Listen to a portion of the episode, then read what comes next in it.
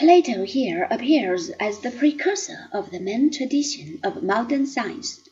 The view that everything can be reduced to geometry is explicitly held by Descartes, and in a different way by Einstein.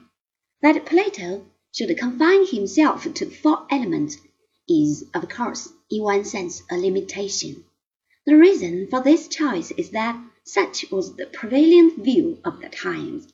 What Plato tried to do is to give a logos, or account of this view, in order to save the appearances, and the hypothesis he employs is mathematical.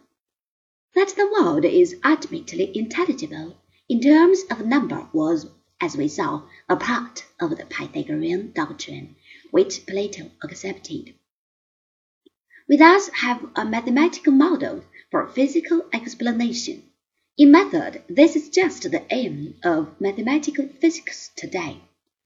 That this theory should be linked more particularly to the theory of the regular solids is perhaps a streak of Pythagorean mysticism. Indeed, there remains on this scheme no place for the dodecahedron. This alone of the five solids has faces not made up from the two elementary triangles but from regular pentagons. The pentagon, it may be recalled, was one of the mystical symbols of the Pythagoreans, and its construction involves the irrational number shown when we discussed the later Pythagoreans. Furthermore, the dodecahedron looks rounder than any of the other four solids.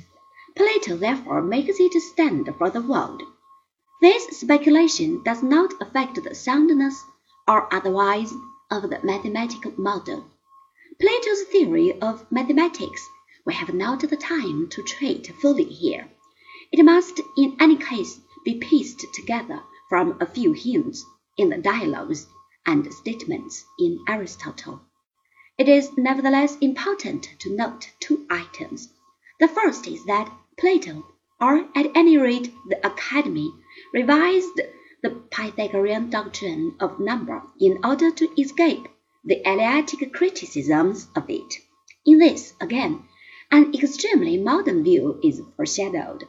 The beginning of the number series is recognized to be zero instead of the unit. This makes it possible to develop a general theory of irrationals, which, if one were pedantic, should now no longer be called irrational. Likewise, in geometry, lines are now thought of as generated by the motion of a point, a view that plays a central part in Newton's theory of fluxions, which was one of the early forms of what came to be called differential calculus. We see clearly the way in which these developments make for a unification of arithmetic and geometry in the spirit of the dialectic.